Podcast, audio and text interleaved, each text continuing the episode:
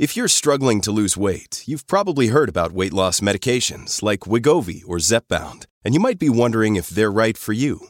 Meet PlushCare, a leading telehealth provider with doctors who are there for you day and night to partner with you in your weight loss journey. If you qualify, they can safely prescribe you medication from the comfort of your own home. To get started, visit plushcare.com slash weight loss. That's plushcare.com slash weight loss. plushcare.com slash weight loss.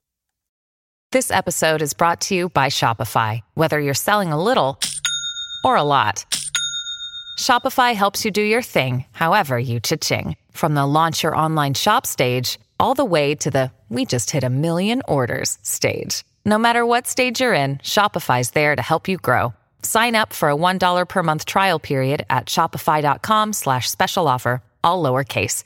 That's shopify.com slash special offer.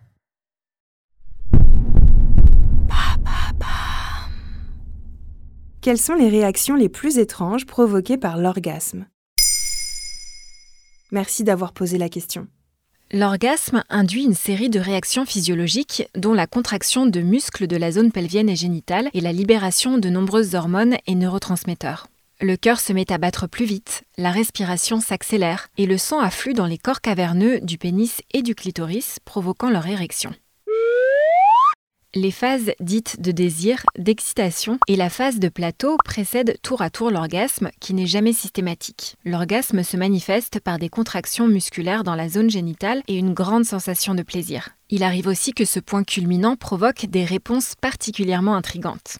Et qu'est-ce qui explique ce plaisir? C'est surtout une réponse hormonale, car pendant l'orgasme, ton corps libère une grande quantité de dopamine, puis comme après une séance de sport, il sécrète aussi des endorphines, de l'ocytocine, de la vasopressine, de la prolactine et de la sérotonine, c'est-à-dire un grand cocktail d'hormones et de neurotransmetteurs qui favorisent les sentiments de détente et de plénitude et parfois même le sommeil. Et comme il n'y a pas de normes en matière d'orgasme, chez certaines personnes, des maux de tête peuvent arriver à ce moment-là, ou encore un sentiment de blues qu'on appelle dysphorie post-coïtale et qui fait parfois pleurer. Quelles sont les autres réactions possibles? Il arrive aussi qu'un orgasme fasse pleurer de joie. C'est ce qu'on appelle parfois le climaxing, contraction de to cry, pleurer en anglais, et de climax. Cette réaction est complètement incontrôlable, tout comme les rires qui peuvent aussi se joindre à la fête. C'est bon de rire. Alain Héril, sexothérapeute interrogé par 20 minutes en septembre 2023, indiquait Cela peut signifier que quelque chose en soi s'est suffisamment relâché pour qu'il y ait cet état de détente absolue au point d'être submergé par un éventail d'émotions. Le shot hormonal aidant, on peut tout aussi bien rire et pleurer en même temps que l'un après l'autre. Parmi les autres réactions connues et plus courantes qu'on ne le croit, il pourrait arriver que tu te mettes à éternuer.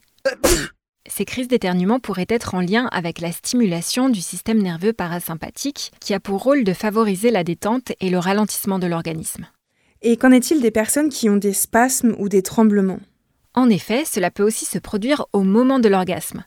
La plupart du temps, les tremblements ou les crampes sont plutôt liés à l'effort physique fourni. Alain Héril précisait à ce sujet. Cela a à avec la détente musculaire, le relâchement total du corps. La montée orgasmique se manifeste aussi par une certaine tension musculaire, de nombreux points du corps se contractent. Ainsi, après l'orgasme, dès que la tension se libère, cela libère aussi toute l'électricité statique qu'il y a dans le corps. Enfin, le spécialiste note que certaines personnes connaissent des crises similaires à des crises d'épilepsie qu'on appelle orgasmolepsie. Au moment de ce point culminant du plaisir, l'activité électrique neuronale peut en effet être modifiée. Maintenant, vous savez, un épisode écrit et réalisé par Émilie Drujon. Ce podcast est disponible sur toutes les plateformes audio et si cet épisode vous a plu, n'hésitez pas à laisser des commentaires ou des étoiles sur vos applis de podcast préférés.